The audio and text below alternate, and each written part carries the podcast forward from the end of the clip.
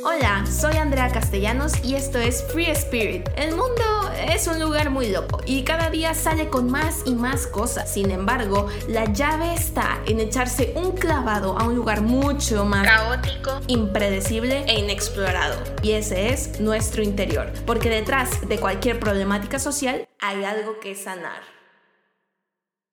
Hola, ¿cómo están? Bienvenidos y bienvenidas al Free Spirit Podcast. Hoy estamos ya en un capítulo que va a salir en el siguiente año. Ahorita lo estamos grabando 2019, pero este va a ser uno de los primeros capítulos de la segunda temporada 2020. Espero que todo haya salido bien, bien en los festejos de Año Nuevo.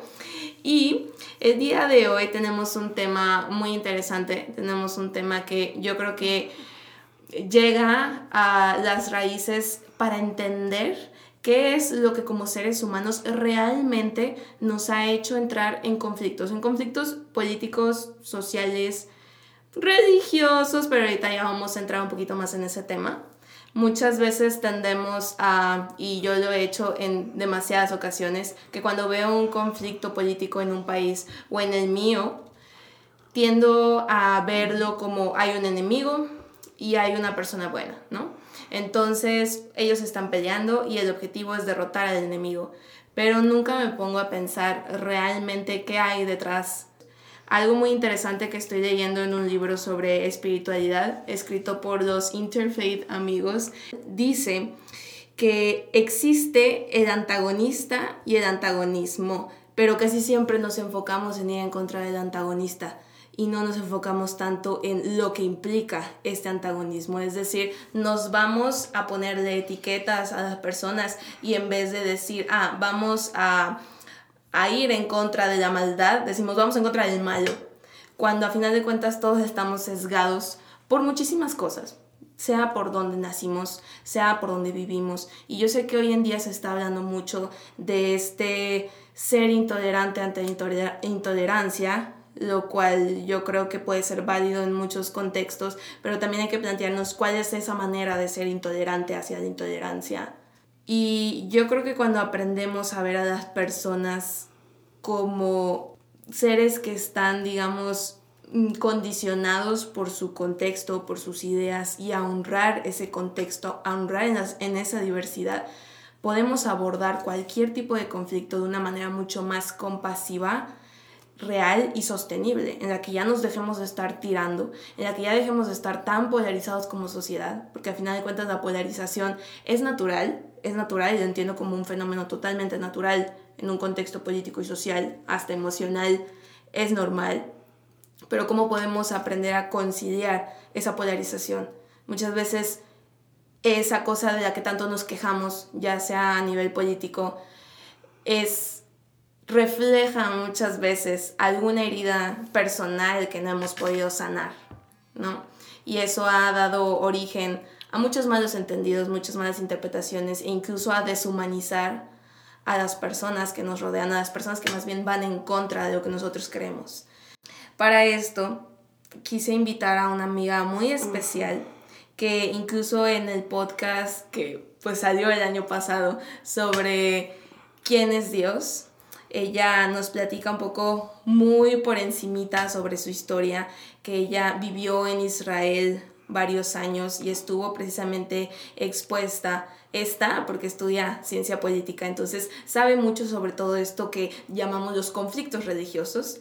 Si ustedes han escuchado sobre el conflicto ahorita eh, entre Palestina e Israel, y algo muy interesante que me llamó la atención en cuanto al tema de la religiosidad que ella menciona, y es una frase que yo creo que nunca voy a olvidar, es cuando dice, si tú escuchas la palabra persecución religiosa y no se te hace un nudo en el estómago o algo, como que de pronto no estás entendiendo tu religión.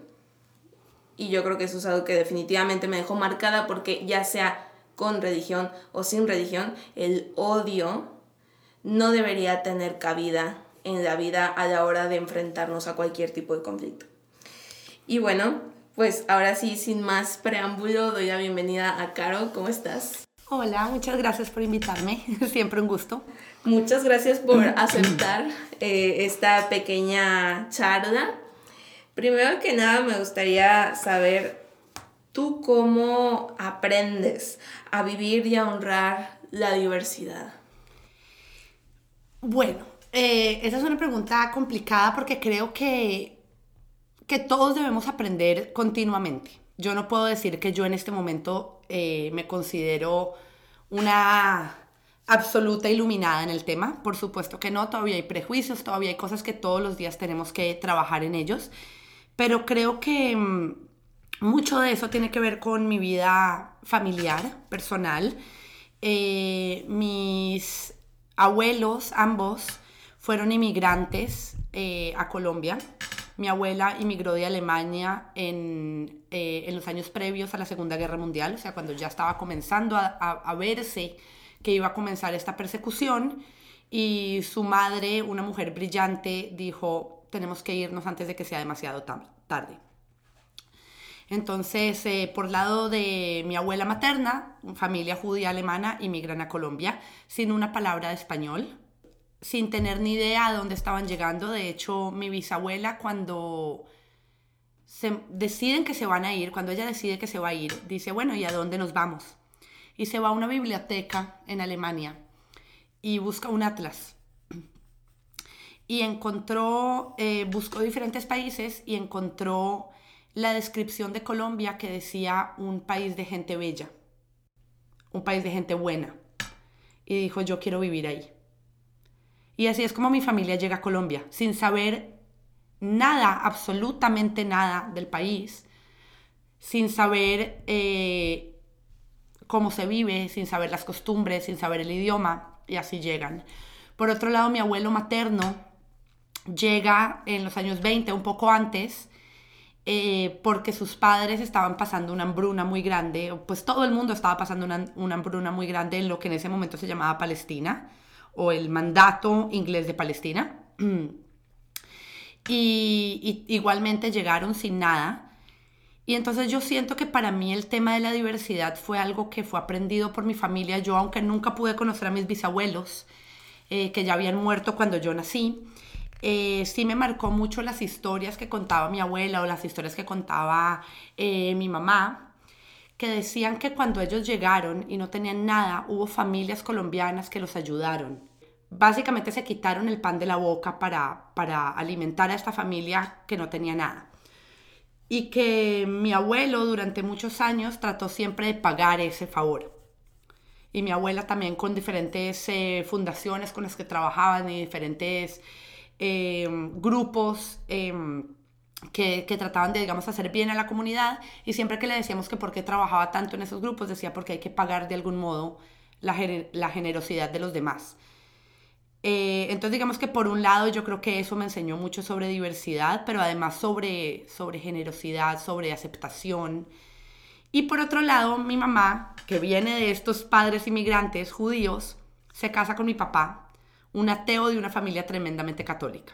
Y entonces yo me crío en este contexto en el que tengo dos familias absolutamente diferentes. Y que cuando voy a cada una de las diferentes casas, me comporto distinto, no porque me obliguen, sino porque entiendo que hay un contexto diferente. Entonces yo, que soy judía, iba y pasaba las navidades de pronto con, con los tíos o con quien sea de la familia de mi papá, y para mí todo era como si me hablaran en chino.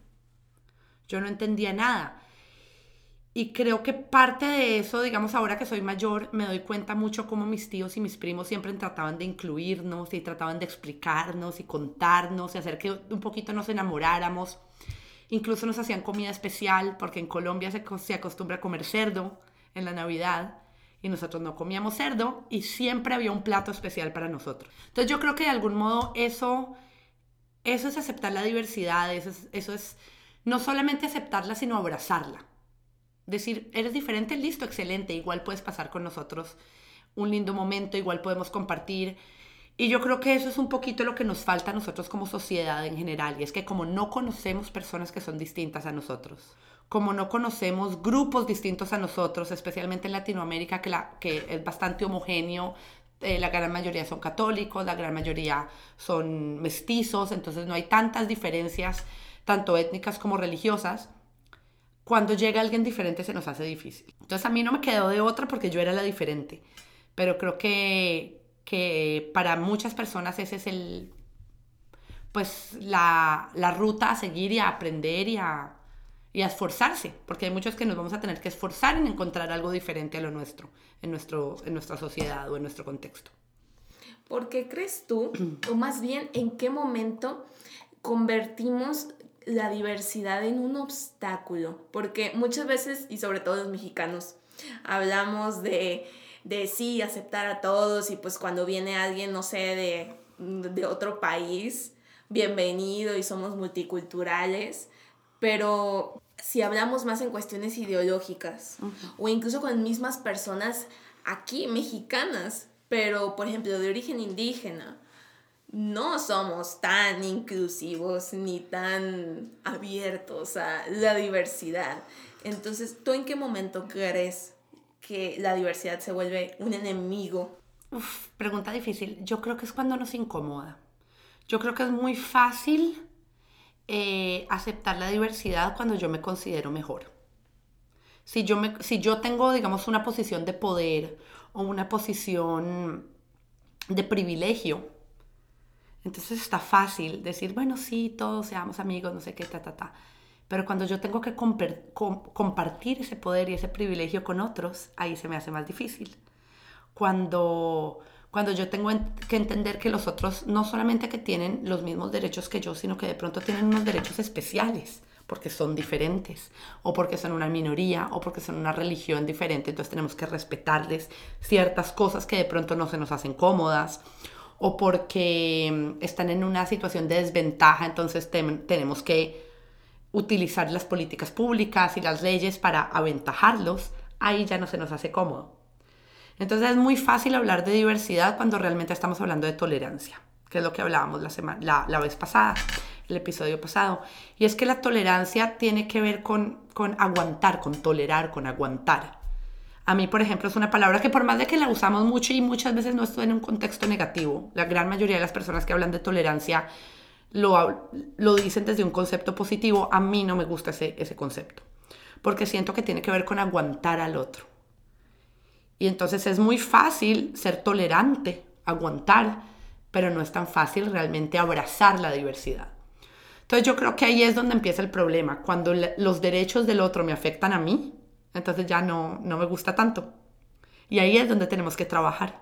Y eso me recuerda mucho, porque este semestre estuve haciendo varios proyectos, trabajos al respecto. Por ejemplo, cuando salió el, movimiento de Black Lives Matter, que hubieron otros como en contraparte, o no sé si decirlo en contraparte, pero con el movimiento de All Lives Matter. Y cuando lo decían y las personas que formaban parte del movimiento de Black Lives Matter se enojaban, así como que, mira, o sea, esta gente cree que una vida de una persona este, con piel morena es más importante que la de una persona con piel blanca o de cualquier tipo de piel.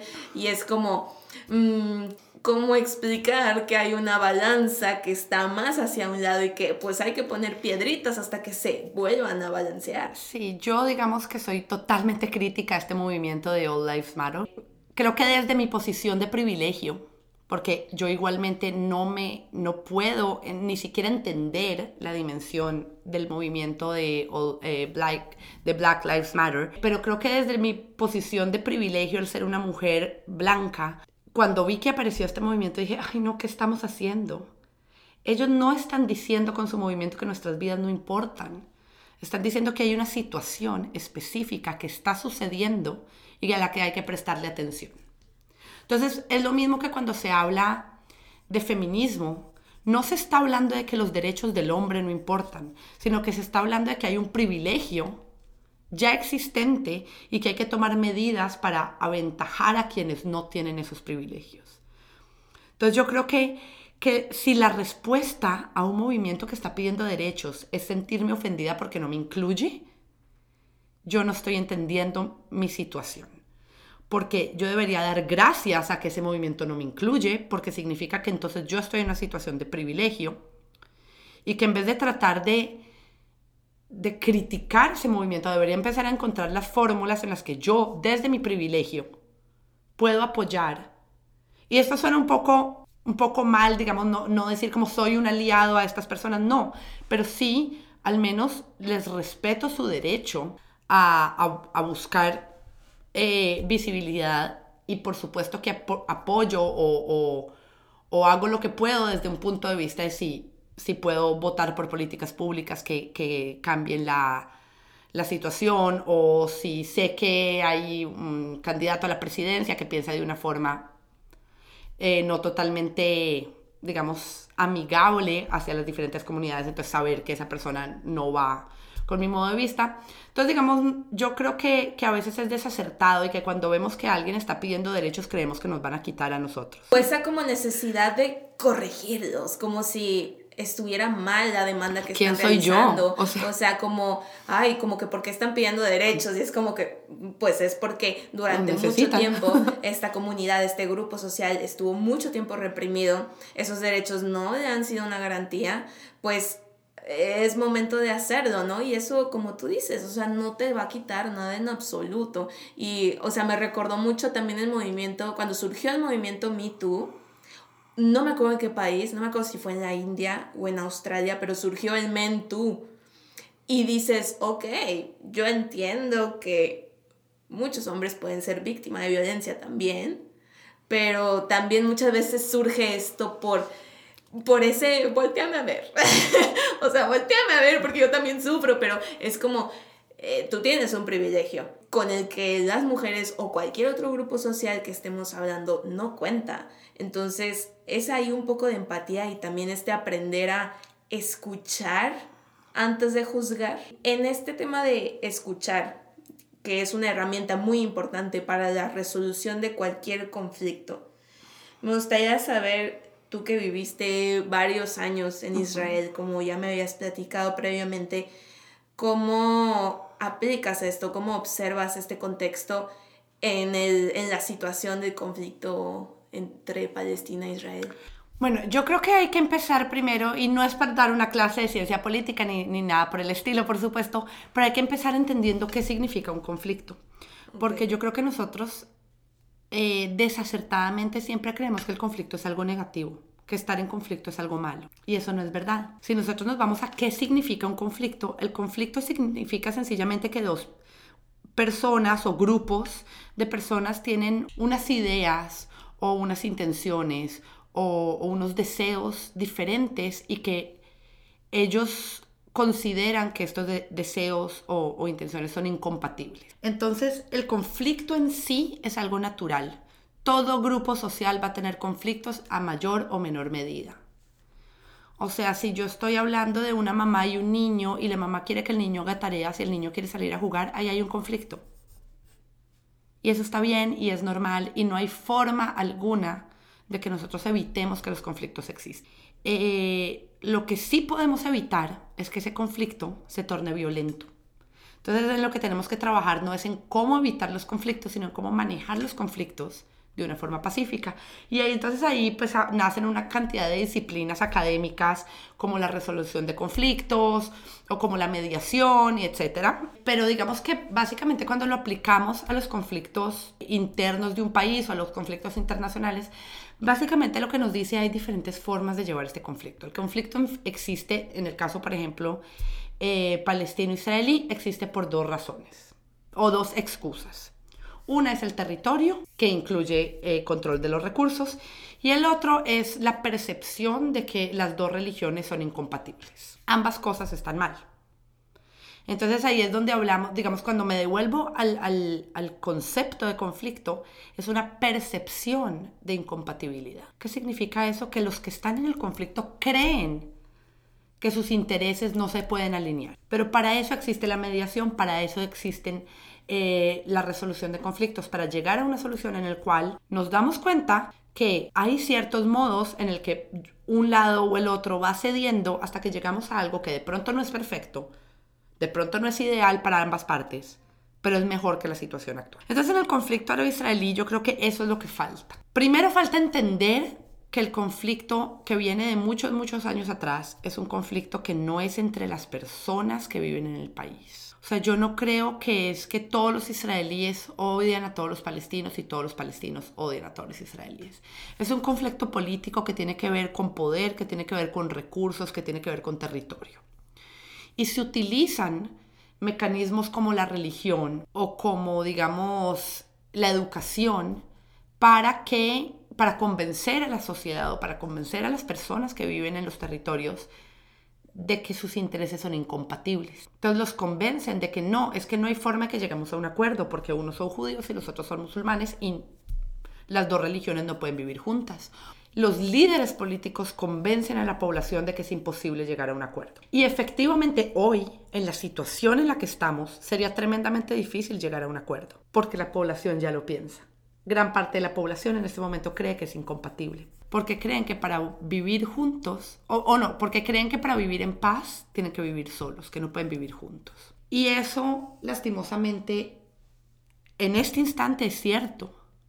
Mientras exista, por ejemplo, el terrorismo, el Estado de Israel va a tener una desconfianza total hacia los palestinos, aun cuando la mayoría de ellos son inocentes de estos crímenes. Pero cada vez que te montes a un avión, cada vez que pases una frontera, cada vez que pases por un checkpoint, te van a mirar como un terrorista y te van a tratar como un terrorista.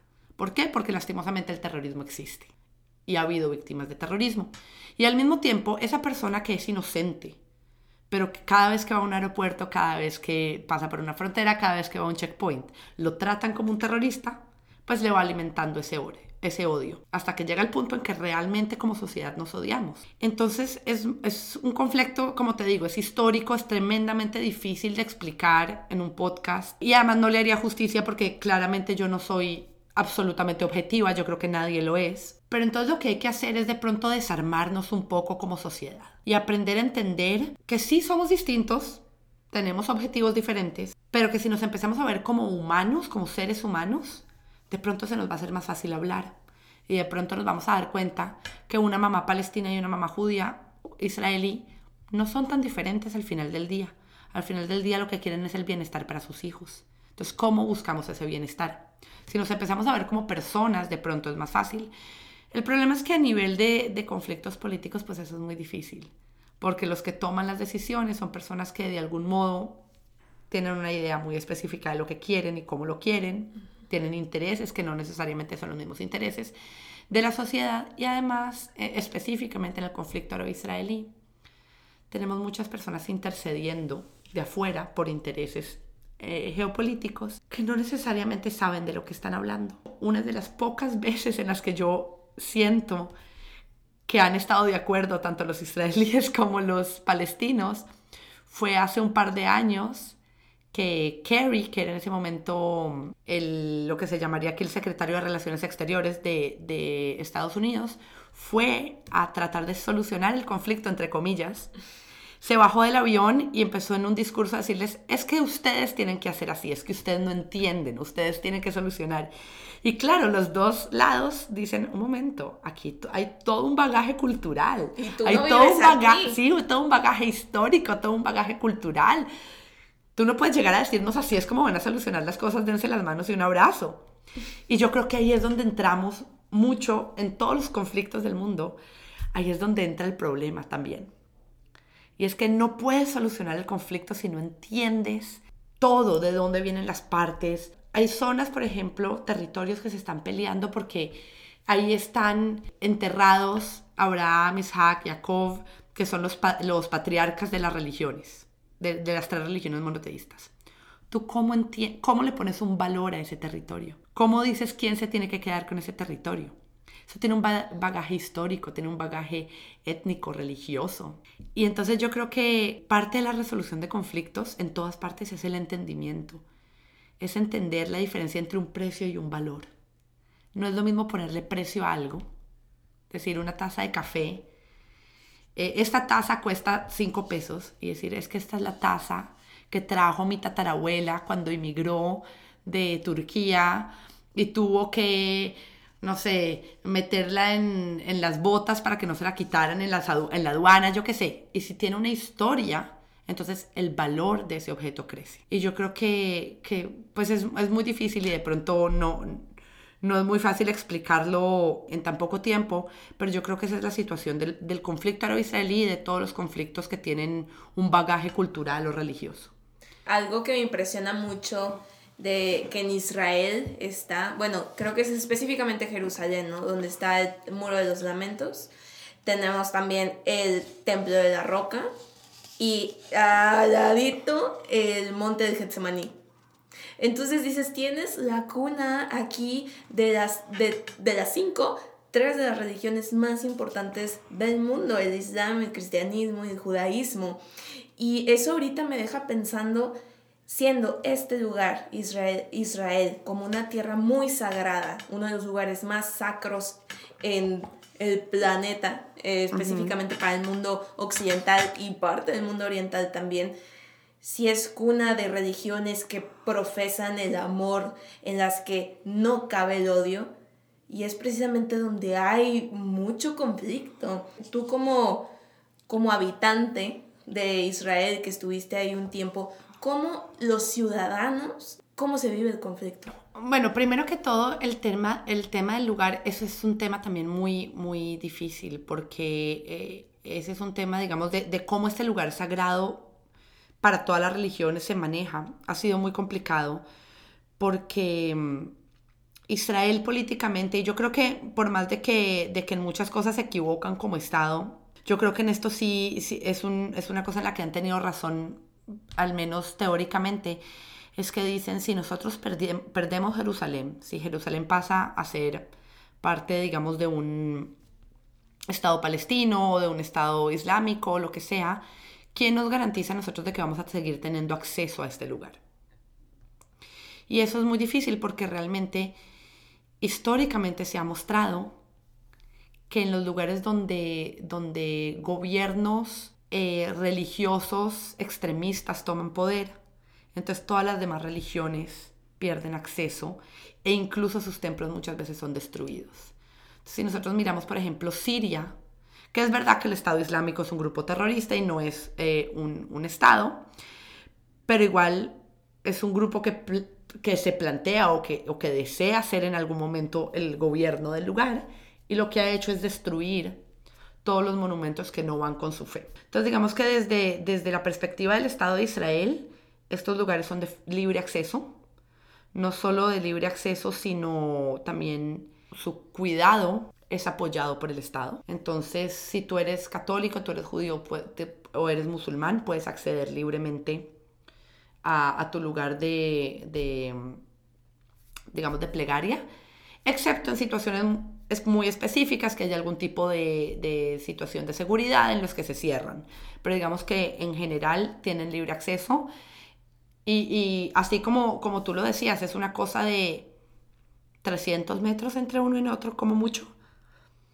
O sea, tú vas al Santo Sepulcro y a las tres cuadras está el, el Muro de los Lamentos y a las tres cuadras, ni siquiera a las tres cuadras, pasas un puente y estás en la mezquita del Aqsa. Y en un día puedes hacer las tres cosas. Yo como judía he hecho las tres cosas el mismo día, varias veces. Hay épocas en las que se está en paz, hay épocas en las que está todo muy calladito, o hay épocas en las que hay cohetes que están cayendo, o hay épocas en las que por alguna razón hay una operación militar que se está llevando por parte de Israel en Gaza o en Cisjordania. Entonces yo creo que en cada momento lo sientes totalmente diferente. No es lo mismo cuando cuando todo está tranquilo o cuando escuchas que hubo un atentado terrorista en un restaurante al que tú vas una vez por semana o donde estuviste la semana pasada. Y creo que esos son los momentos que nos forman, cuando todo está tranquilo es muy fácil. Pero cuando, cuando no está tranquilo, ese es el momento en que, en que descubrimos realmente quiénes somos o, qué es lo que queremos. Yo trato de ser, busco ser siempre eh, defensora de los derechos humanos, busco siempre no dejarme llevar por el coraje o el miedo a la hora de decir qué es lo que quiero que suceda. Pero cuando estuviste con tus sobrinos de 5 y 3 años en un restaurante y a la semana siguiente, y, esas tres cuadras de tu casa y un día en la noche empiezas a oír sirenas, pones las noticias y te das cuenta que hubo dos señores que dispararon a personas en ese restaurante y que hay quién sabe cuántos muertos, ese es el momento en que tú dices, sabes que no me importa nada, que entren a Gaza y acaben con todo el mundo. ¿Por qué?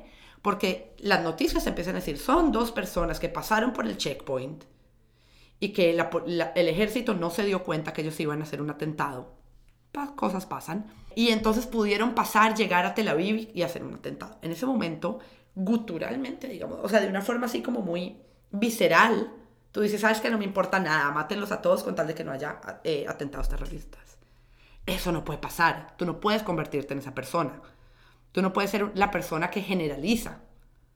Tú no puedes ser la persona que dice todos son malos. Y eso es lo que sucede cuando te dejas llevar por el miedo.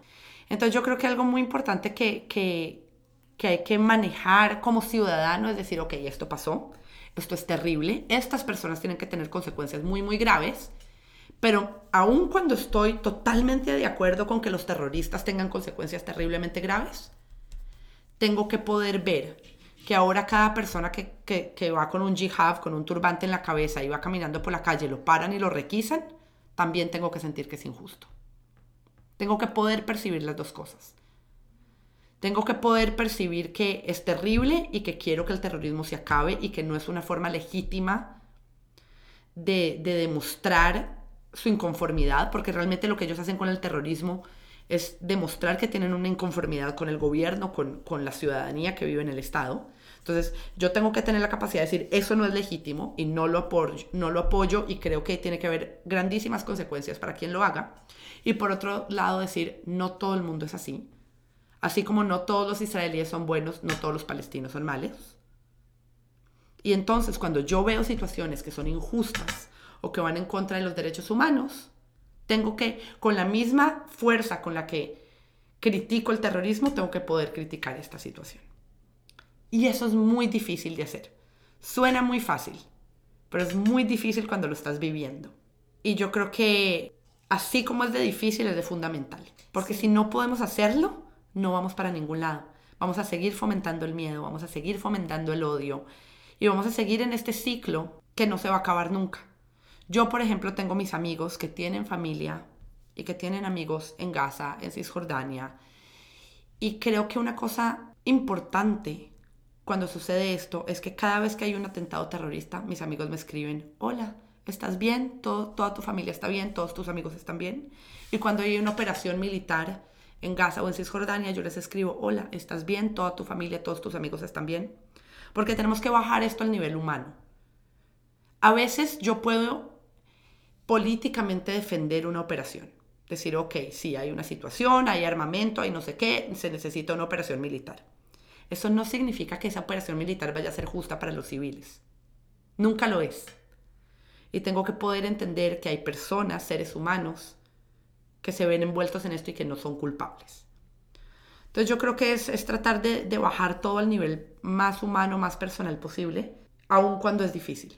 Incluso ahora que mencionas que es lo más difícil, pero es, es lo más fundamental, creo que es muy verdad. Yo creo que como estudiantes, bueno, tú y yo estudiamos pues muchas cosas que tienen que ver con política, con ciencias sociales, siempre como que nos topamos contra pared a la hora de decir, ah, bueno, se puede hacer esto, se puede resolver de esta manera, pero siempre hay como, como, pero también está este aspecto que no estás pensando y también está esto y también está ese esto. Me acuerdo cuando yo estudié el conflicto palestina-israelí, en mi clase de política yo tenía que 15 años cuando lo estudié por primera vez. Todo suena fácil a los 15 años, ¿no? Todo suena fácil, pero ese maestro en particular nos llegamos todos a la conclusión de que no se podía resolver. Y, y era para mí algo muy pesimista porque pues todos empezamos súper emocionados la materia y súper emocionados con el tema de, de que queremos hacer un mundo mejor y la paz, pero muchos incluso querían ser politólogos y mejor se metieron a otra carrera porque dijeron,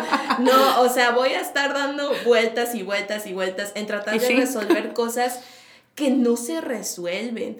Y, y yo en esa parte lo entiendo, pero algo muy importante que también mencionas es cómo aterrizamos todo el plano humano. A final de cuentas, nosotros nos lo pueden platicar, pues es al otro lado del mundo lo vemos en términos de cifras, datos históricos, pues tantos muertos, tantos balazos, tantos misiles, pero ya cuando vemos la dimensión humana y nos damos cuenta de todas estas raíces y el impacto que tiene, decimos, ¿cómo puede tener una persona tanta fortaleza emocional espiritual para perdonar o para, como tú dices, hacer esta división de, ok, no es solamente el terrorista, sino es el terrorismo. O sea, lo que tenemos que, que, combatir es el terrorismo, el terrorista, y no es por justificar sus acciones, y no es por decir que no merezca este, consecuencias graves por sus actos, sino hay que entender por qué lo está haciendo también. ¿Qué es la demanda que está, que está poniendo en la mesa, aunque no sea la forma, por así decirlo? Y trabajar en eso también pero cómo a veces se nos hace imposible llegar a una solución, como dices, hay muchos intereses por parte de muchos entes y actores políticos para que creamos que no podemos llevarnos bien y eso en un contexto mexicano lo veo mucho ahorita con tantos temas con los que estamos polarizados y digo, se nos ha hecho creer verdaderamente una creencia muy firme de que no podemos mezclar los colores de nuestras banderas, de que no podemos realmente escuchar lo que uno está pidiendo y llegar a un punto medio o llegar a un consenso. Simplemente es tirarnos caca y tirarnos caca.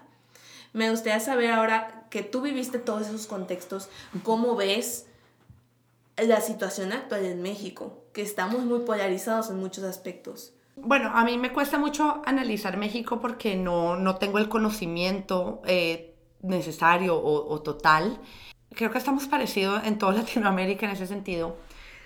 Y es que en general seguimos como con ese legado como tradicional que dice hay cosas que están bien y hay cosas que están mal. Y todo lo que no sea lo tradicional o todo lo que no sea lo que nos han enseñado los abuelos que hay que hacer está mal. El problema es que el mundo se va modernizando y, con el mundo las nuevas generaciones, ¿no? Y entonces yo creo que, y eso por supuesto que genera polarización. ¿Qué es eso? Es invertir, es invertir en la educación, es invertir, pero no solo en la, educación de saber sumar, saber restar, saber leer, sino es invertir en la educación humana, en, capacitar a los ciudadanos para realmente resolver sus conflictos, porque es que nos vamos desde el comienzo cuando nosotros no entendemos lo que es un conflicto, entonces vemos el conflicto siempre como algo malo. Y si lo vemos como algo malo, entonces todo el tiempo te dicen, tienes un conflicto, acábalo. Acaba tu conflicto. Acaba el conflicto. ¿Por qué tienes un conflicto? No, no muestres tu conflicto. Que también eso pasa mucho, digamos, cuando tú ves parejas que tienen problemas en la casa y que después se termina resolviendo con violencia interfamiliar. Eso no empezó así en muchos casos hay un conflicto. Pero como todo el tiempo estamos tratando de, esconder esos conflictos, de que nadie sepa, de que nadie vea, porque el conflicto es malo, entonces no lo resolvemos. Es un conflicto que escala a violencia. Y ahí es cuando se vuelve. Exacto. Entonces, la forma, esto lo dice Johan Galtung, la forma de, de evitar la violencia es resolver el conflicto. Entonces, tenemos que capacitar a nuestros ciudadanos, a nuestros niños, a nuestros jóvenes, para que tengan esas herramientas, porque no es fácil, tú no te levantas en la mañana y sabes resolver conflictos. Tienes que capacitarte para entender que hay diferentes mecanismos. Desde mi hermanito me quitó la muñeca y yo en vez de golpearla, le digo, ¿sabes que hagamos turnos? Yo cinco minutos, tú cinco minutos. Eso es algo que se lo tienen que enseñar los papás, ¿cierto? A los niños. Pero ¿qué pasa si el papá tampoco sabe? Entonces si el papá llega a la casa y la mamá y, la señora le empieza a recriminar una otra cosa y entonces el señor se quita el zapato y le pega en la cabeza. Tampoco sabe mecanismos de resolución de conflictos. También se tienen que sentar y discutir, ok, tú tienes este problema, yo tengo esta situación, ¿cómo resolvemos? Entonces, mientras como sociedad no aprendamos a resolver los conflictos de forma pacífica, pues vamos a seguir polarizados y vamos a seguir peleando. Y entonces la violencia ya no es solamente física porque ahora ya ni salimos de la casa para ejercer violencia. Ahora con un Twitter yo puedo ser violento. La violencia verbal, la violencia vial. Tú te montas en un carro y llegas estresado a tu casa. Y todos esos tipos de violencia pues tenemos que aprender hay algo que a mí me parece muy interesante y es Johan Galtung, que es un gran eh, investigador en temas de, de, resolución de conflictos, nos habla de violencias culturales. Y son todas esas violencias que nosotros de manera como cultura las legitimamos. Entonces decimos, no, es que esto no es violencia, esto es normal. Hablamos de, por ejemplo, exclusiones sociales. El lugar de la mujer está en la cocina. ¿Eso es violencia? Claro que es violencia, pero culturalmente lo hemos legitimado. Culturalmente es normal y eso está bien. Exacto, entonces está bien. O cuando decimos, no, es que el niño se portó mal, entonces la mamá se quitó el, cinturón y le pegó eh, con el cinto. ¿Eso es violencia? Sí. Pero culturalmente hemos dicho que un niño al que no se le pegan dos o tres nalgadas no aprende. O culturalmente una cosa terrible, por ejemplo, las comunidades indígenas. Culturalmente hemos aprendido que entonces ellos de pronto a veces valen menos o que, o que no son lo suficientemente civilizados. ¿Eso es violencia? Claro que es violencia pero culturalmente lo legitimamos. Hasta que nosotros no aceptemos que todas estas prácticas son violentas, no resolvemos los conflictos. Todas estas personas que han sido violentadas generan ese círculo y empiezan a violentar también. Entonces el día de mañana se van a levantar los indígenas o los niños que, a los que el papá le pega en la casa van a llegar a golpear al amigo en el colegio o la señora a la que el papá golpea va a golpear a sus hijos, etc. ¿Por qué? Porque la violencia también es, una forma de escape ante violencia. Lo mismo pasa con la violencia estructural. Entonces, cuando el Estado le niega oportunidades sistemáticamente a un grupo, ese grupo eventualmente recurre a la violencia. Si yo no tengo cómo estudiar, si yo no tengo salud, si yo no tengo nada, cómo escapar de, de mi pobreza y de mi falta de oportunidades, entonces yo voy y robo en la esquina. Luego se descritica y se desgusta. Y además yo creo que o sea, de algún modo está bien criticar y decir esto no debería pasar, pero no criticar desde el punto de vista todos estos son unos vagos que no quieren trabajar, que no quieren estudiar y por eso salen a las calles a robar, sino verlo como un problema que va más allá de eso y decir, un momento, ¿cómo estamos de oportunidades? De políticas que le aseguren a estas personas que pueden eventualmente estudiar, que pueden conseguir un trabajo, que pueden vivir una vida digna. ¿Qué pasa con una señora que tiene cinco hijos y el niño de 12 años tiene que ir y vender drogas para traer comida a su casa. ¿Cuál es la alternativa que le estamos ofreciendo? Le decimos, ok, no vendas drogas. ¿Qué hago? Entonces yo creo que todo eso tiene que ver con entender, con entender nuestro contexto, con entender cuáles son los mecanismos que tenemos que usar cuando nos sentimos frustrados, cuando sentimos que hay una situación que no nos gusta, cuando nos sentimos en conflicto. Y mientras no podamos hacer eso, pues vamos a seguir generando violencia. Exacto. Y de hecho, ah, ahorita con todas las marchas feministas que ha habido, incluso aquí hubo una representación, un flash mob, no sé cómo decirlo, de, de un violador en tu camino, ¿no? Y yo participé, me acuerdo, y luego le platiqué a mi abuelo. Y me decía pues que no, que están locas y que eso no es la manera. Pero en el 68 hubo un movimiento estudiantil de Tlatelolco y hubo una represión muy fuerte en, Tlatelolco y mataron a muchísimos estudiantes. Mi abuelo de suerte no fue, pero, él, pero él era activista y me ha platicado todas las cosas que hacía para defenderse y para exigir su derecho tanto en las huelgas como en todos los mítines que ellos tenían como estudiantes y pues no era la buena. Habían madrazos y, y de hecho yo decía a mi abuelo, abuelo, no te conviertas en lo que juraste destruir cuando tenías 20 años. Me decía, es que nosotros lo hacíamos en defensa y yo y las mujeres que se les ha hecho impune algún crimen que haya sido cometido entre ellas, no, eh, eh, hacia ellas, no están también defendiéndose, no están también al igual que tú cuando tenías miedo, exigiendo justicia por parte del Estado. No, y además que a mí me parece, y, digamos, eso, esa, ese ejercicio que tú hiciste con tu abuelo, eso es perfecto. Porque hay veces que nosotros sentimos, ah, me estás criticando, me enojo. Exacto. Ya no te hablo más. No. Y de hecho, eso que te, está, que te dice tu abuelo es exactamente lo que aparece en todas partes. Esa no es la manera. Y entonces hay una crítica que es, esa no es la manera. Entonces cuando las mujeres salen en Ciudad de México a, pintar los monumentos, esa no es la manera. Pero si bailan y cantan, tampoco es la manera. Pero, entonces, ¿cuál es la manera? Ajá. Entonces yo creo que, de hecho, a mí, digamos, de manera personal, me encanta este tema de, de la canción de las tesis, eh, Un violador en tu camino. Me, gusta mucho cómo se está haciendo. Primero porque siento que ha llamado mucho la atención, incluso si es con críticas. Porque si me estás criticando, por lo menos me estás escuchando. está, ha llamado mucho la atención, ha expuesto de una forma muy concisa y muy clara cuáles son las necesidades y cuáles son las problemáticas.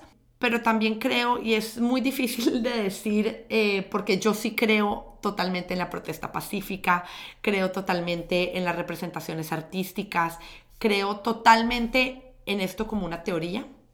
Creo que estamos en un momento muy importante en Latinoamérica, en el que, por ejemplo, en Colombia la protesta pacífica hoy lleva más de 20 días bien reprimida por el Estado, se están creando leyes para poder reprimirla aún más. El tema de las tesis salió más o menos en el mismo momento, entonces vamos a ver que ya vamos 20 o más días en los que hay representaciones en diferentes lugares, que empezó en Chile y ha llegado al mundo entero.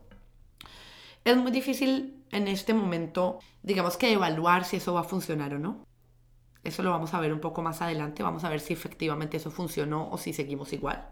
Pero lo que sí se puede ver según la historia es que los grandes cambios se dieron con violencia. Y es muy triste. El problema es que cuando el poder no es pacífico, entonces cuando los que están haciendo la revolución o los que están haciendo las protestas o los que están haciendo las representaciones artísticas son pacíficas, pero les responden con violencia, ¿cuánto tiempo eso se puede sostener? Entonces estamos muy pronto para saber, yo creo que eso en un año podemos repetir el podcast. Exacto. Eh, pero sí, e, es, terriblemente conflictuante, ¿no? Porque durante todo el podcast, durante todo el episodio hablamos de cómo resolver los conflictos de manera no violenta y al final terminamos con esto que es medio como negativista y decir, ¿será que sí funciona? Y yo creo que, que esa es la disyuntiva de nuestras vidas, ¿no? Tratar de no generar violencia, pero al mismo tiempo tratar de que nos escuchen. Es que incluso, porque muchas mujeres incluso me dicen, es que esas no son las formas y que está mal todo lo que están haciendo y dices, amiga, pues mi bisabuela, eh, y no sé si tu bisabuela, durante la lucha sufragista, pues tampoco fue por la buena. Y gracias a eso, hoy en día tú y yo tenemos una voz en las decisiones políticas de nuestros países y yo espero que si esto está pasando, aunque no nos guste, aunque no nos guste cómo se está dando, espero que en un futuro mi hija pueda salir tranquila a la calle y sin miedo de no regresar. Incluso durante la lucha de independencia de Gandhi, hubo violencia. Yo sé que se incitaba a que no la hubiera, que tuvo un, digamos, una gran carga moral, por así decirlo, de la no violencia, de la paz, todos estos principios que propuso Gandhi, pero incluso hubo, claro que hubo madrazos en esta lucha, ¿no? Entonces eso me deja mucho reflexionando sobre la naturaleza del ser humano, si en verdad somos seres pacíficos o violentos por naturaleza, pero creo que eso es algo ya muy, muy, muy profundo.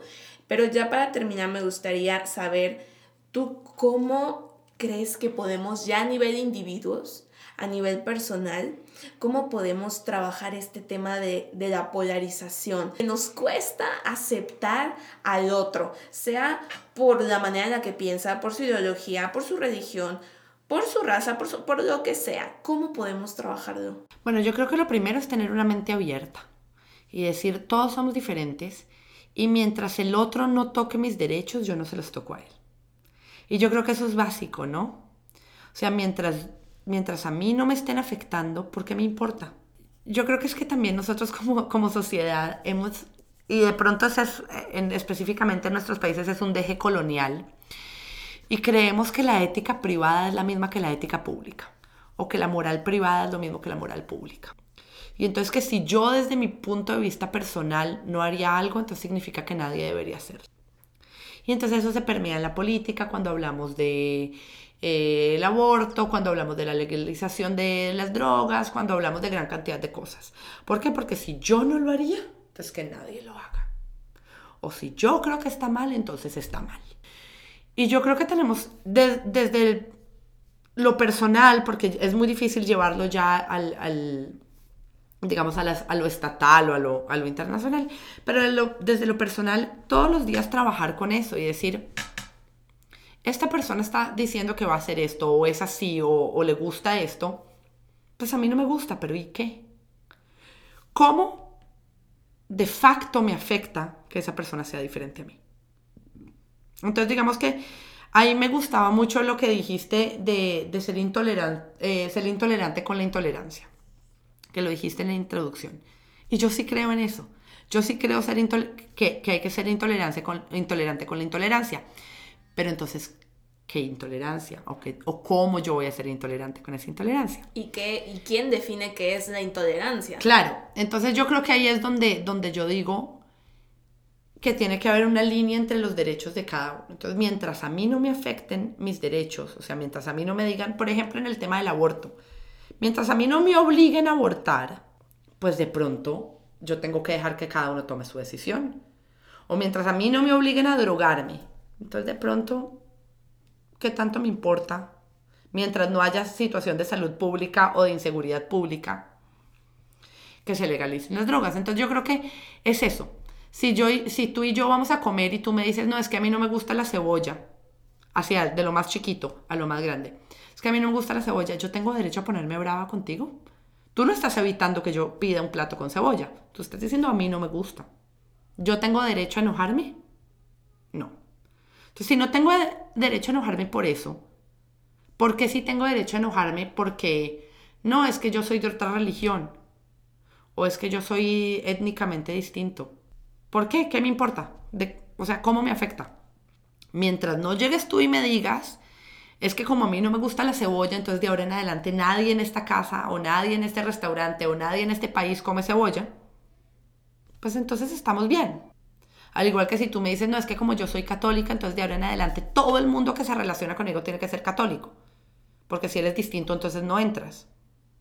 Pues entonces ahí sí tenemos un problema porque estás afectando mis derechos. Entonces yo creo que es eso, yo creo que es aprender que todos somos diferentes, aceptar esa diferencia, decir, mientras no me obligues a cambiar quién soy yo, sé feliz con quién eres tú. Y eso es, es, abrazar la diversidad. Muchas gracias, Caro. En verdad, yo creo que esta es una plática que muchos necesitamos empezar a entablar, empezar a escuchar. Espero que las personas que nos están escuchando pues les haya nos haya, porque también nos incluimos a nosotras dos, nos haya hecho clic en muchas cosas que a nivel individual y a nivel social hay que reconocer que tenemos que trabajar. Porque los conflictos, como tú dices, siempre van a estar ahí. Y el punto no es evitar que exista o taparlos o decir que no hay, sino cómo vamos a evitar que escalen a algo ya violento. Cómo los vamos a resolver de manera pacífica siempre eh, tomando en cuenta todo esto de la compasión, eh, el perdón, pero también viéndolo desde un punto de vista también objetivo de cómo vamos a solucionar ya problemas más políticos, más, más grandes, ¿no? Pero bueno, si les gustó, síganos en Free Spirit Podcast, así es como estamos en Instagram. Y muchísimas gracias por haber escuchado este episodio. Nos vemos en el siguiente. Bye. Bye.